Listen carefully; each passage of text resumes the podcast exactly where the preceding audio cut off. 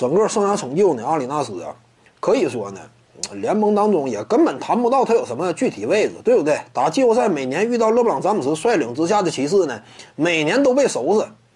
那你说谈什么历史地位呢？那会儿还是个右詹呢，收拾你都轻松的。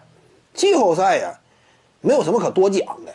至于常规赛，偶尔砍个高分的，联盟当中但凡啊还算能数得上的这些球员，其实基本上都有一些高分代表作。阿里纳斯呀，他至于这球队的战绩而言，说白了意义有限。除此之外呢，他在更衣室当中有明显的毒瘤属性。他这种这个带头作用啊，非常坏。也是因为他嘛，当年一个持枪门呐，使得奇才队啊连续多年也是陷入沉沦，直到选中约翰沃尔啊，才稍微有点起色。所以呢，你要说至于一支球队而言呢，阿里纳斯作用负面甚至要大于正面。他之所以俘获众多球迷呢，因为啥呢？主要就这么几点。首先，第一点呢。那会儿对于国内球迷来讲，还是处在杂志时代。你说你上网看个球啊，卡的要命。你就说电视台转播呢，那会儿主要转播的是某支球队的比赛，对不对？你别说是什么奇才了，你就是湖人队的比赛也不多呀。所以呢，大部分了解阿里纳斯的，通过杂志。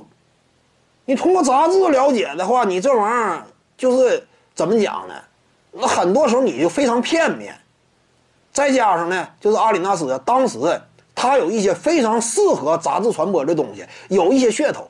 你比如说，哎，我投完之后提前庆祝，对不对？嗯，整体这样一种行事作风呢，很嚣张。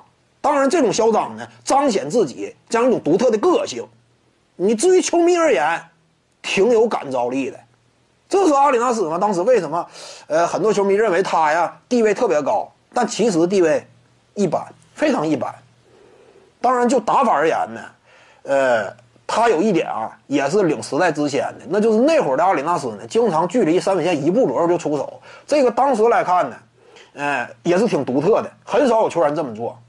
他自己也说嘛，我之所以这么做，是因为距离三分线一步左右啊，那会儿其实防守压力相对较小。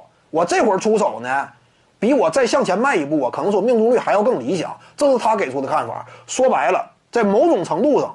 他也是领时代之前。你看之后啊，包括斯蒂芬库里在内啊，利拉德等等，一定程度上呢，也算是对阿里纳斯这样一种风格与类型啊，某种程度上一种继承或者说发扬光大，在这一点上他有一定的贡献。